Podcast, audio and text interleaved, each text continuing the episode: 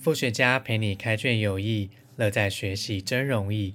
各位副学家好，我是副学家周林，欢迎来到今天的节目。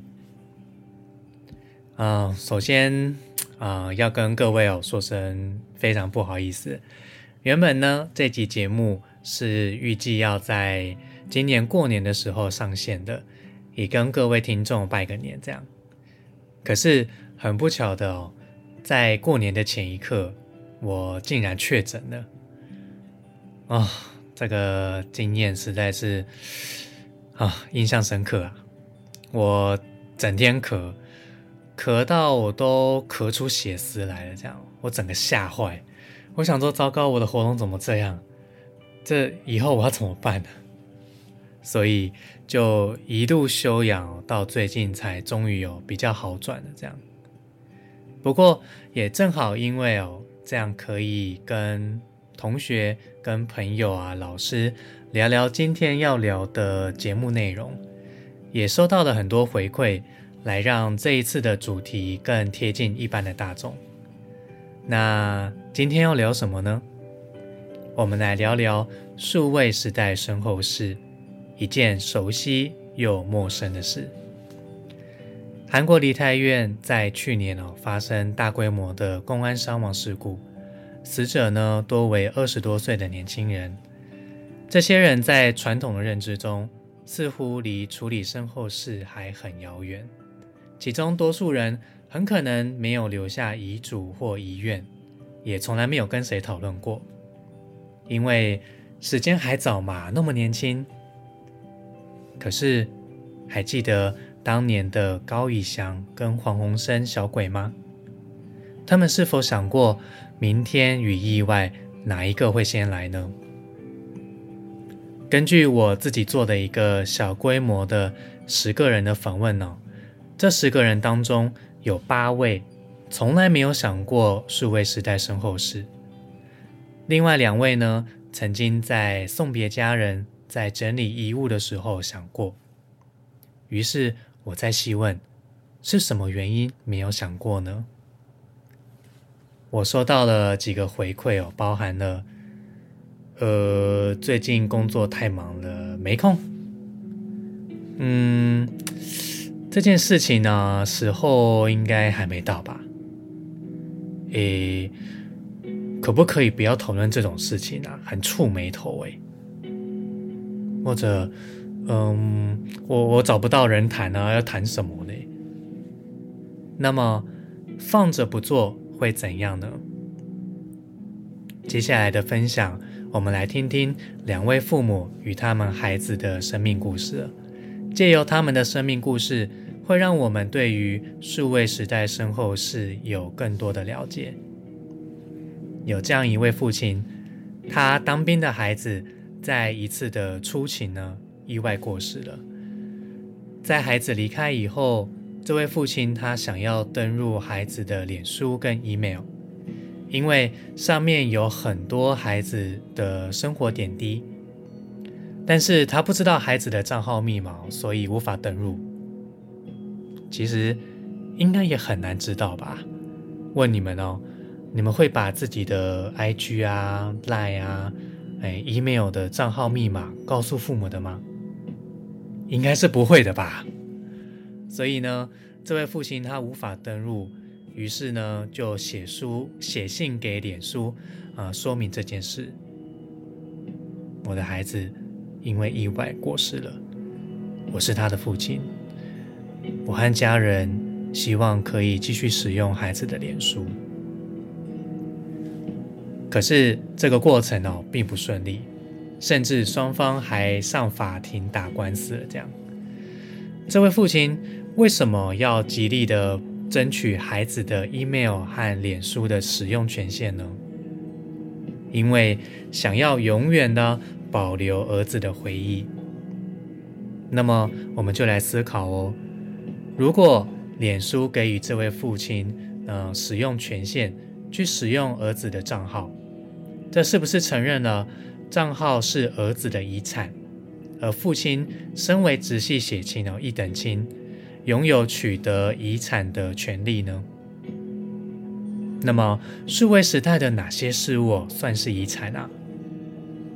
相反的，万一取得不了，理由又是什么呢？嗯，因为那是个人隐私啊，就算父母家人也不能取得、不能看、不能知道的啊。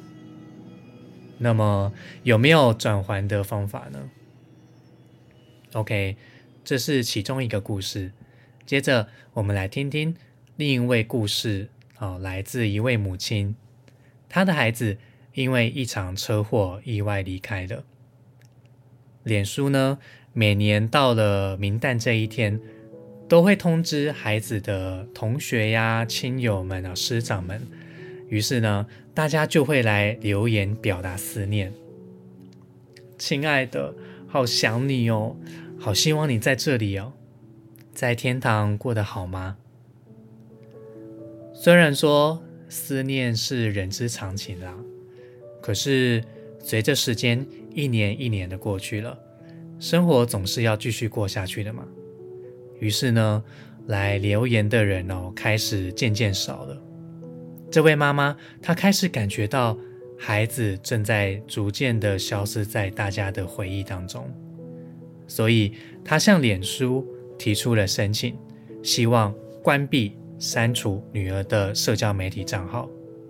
她不希望每年到的这一天都会被脸书提醒失去女儿的伤痛，所以关闭脸书是她因应悲伤的需求和方法。也能够让自己更好、更平静的接受这件事。那两屋两个家庭对于同样失去孩子的这件事哦，为什么做法会如此的不同呢？这该怎么办才好？原来哀悼这件事从来就没有标准答案跟 SOP，每个人跟社群媒体跟科技的关系都不一样。使用的程度也不同，我们可能没有要或不要、好或不好的二分法答案，甚至这个离开的消息太震惊了，感到很慌张，不晓得要怎么做才好。可是从这这个两个家庭这么不同的做法当中，我们还是可以归纳出几个不做会怎样的观点哦。首先。会留给亲友一堆麻烦事，尤其没有留下想怎么做的记录，类似遗愿的东西。第二点，在乎你的人无法保留对你的回忆，而且被拒于门外哦，等于会带来第二次的伤害。就像刚刚前面提到的这位父亲，他无法看到孩子分享那么多。那么丰富的照片啊、影片这些生活记录，明明知道有，却碰不到的这个打击，这位父亲就说：“我仿佛再一次的失去了孩子。”第三点，秘密被发现，让亲友感到惊讶、感到错愕。讲个玩笑话啦，每个男孩电脑里面的低潮都不想被人看到，对吧？最后一点，无法以自己想要的方式被记得。这是我的人生，应该由我说了算。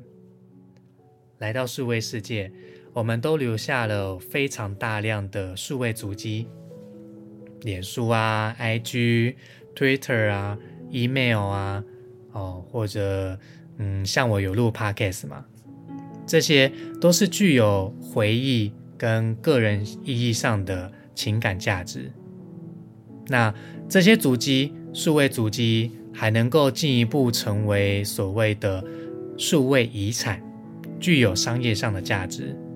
举例来说，现在自媒体当道，加上疫情的关系，我们需要远距上班、远距教学、个人进修等等，这个需求是增加非常多的。所以，像我上课认识的老师啊、前辈啊、同学，他们有录制线上课程，还有架设个人网站、写部落格文章，还有像我认识的设计师、摄影师，嗯，NFT 的创作者、发表在网络上的作品，算不算一种智慧财产？还有，现在 Z 世代孩子他们的梦想职业，YouTuber 网红，以上这些所有能够带来利润、带来收益的东西，算不算财产？在你回到天上去的那一天，是不是财产就变成遗产了呢？OK，节目来到这边，我想要稍微暂停一下。邀请各位听众想想，你是怎么看这件事情的呢？在各位想想的同时哦，我也来说说为什么我想要分享这件事情，我想要倡议这件事哦。其实我会做这件事，也是有个人原因的，因为我现在正好就在高以翔跟黄鸿升小鬼哦差不多的年龄。他们的离开是一个警钟，提醒了我明天和无常，真的不知道哪一个会先到。再加上我的家族亲戚中也有几位是意外过世的，我们身为家属没有任何准备哦，就面临这样的冲击，所以我对生死这件事是很有感的，也让我好奇，想要探索身后事这样的事情。早年台湾的社会是很避讳哦谈论身后事的，像我的外公外婆就觉得讨论这种事情哦很触眉头，都不愿意跟子女谈谈这样子。可是，在我经历的这些生离死别，我更愿意把身后事想成哦我在为自己的下一段旅程做准备，做好准备以后呢。我就能好好享受眼前的旅程啊，享受当下的生活了。这样，OK。到目前哦，这里的讯息量还蛮多的。如果你做好准备了，欢迎继续收听后半段的分享哦。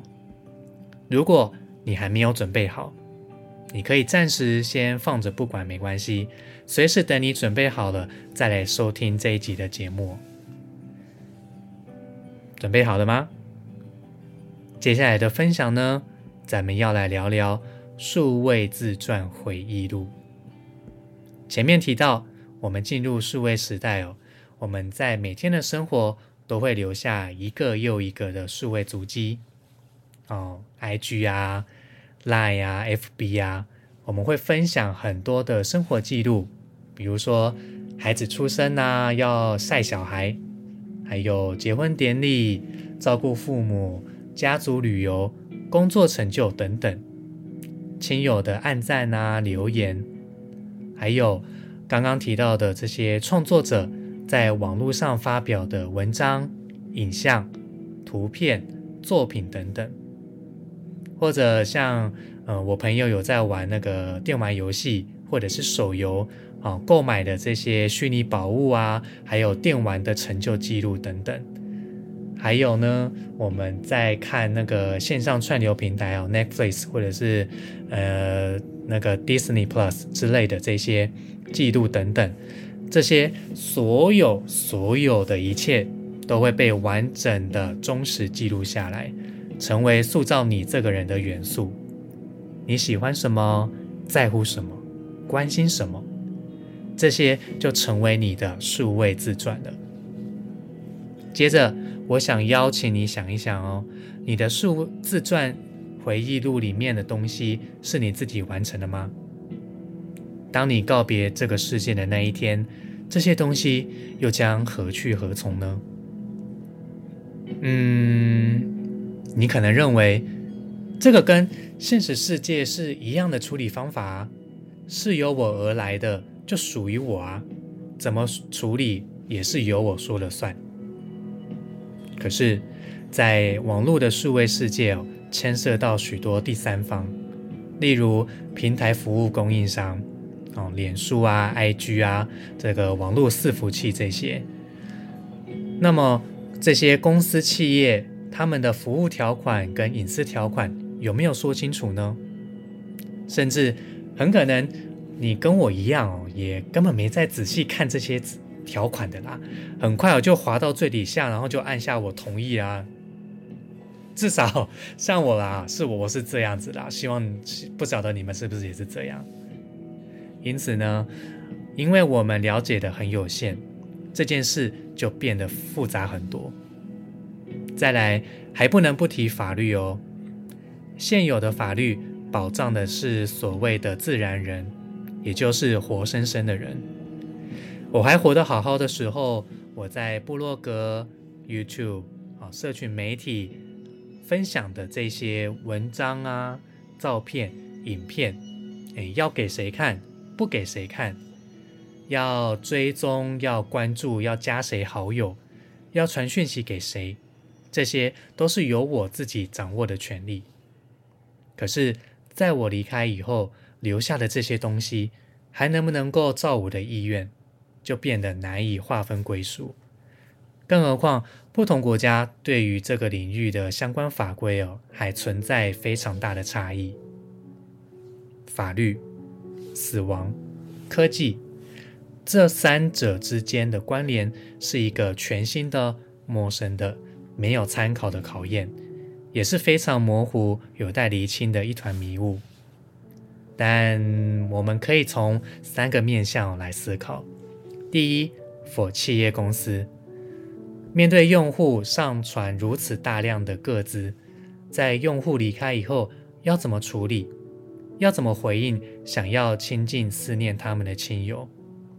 所以呢，需要好好的检视自己家公司的这个服务条款跟隐私条款够不够直观好懂，有没有用清楚简单的架构来说明？第二，for 亲友。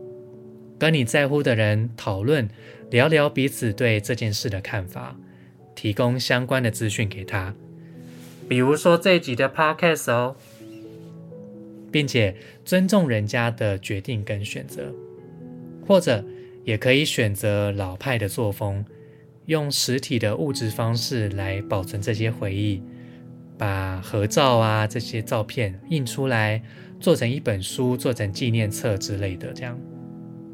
第三，否个人，你在不在乎自己身后留下的点点滴滴？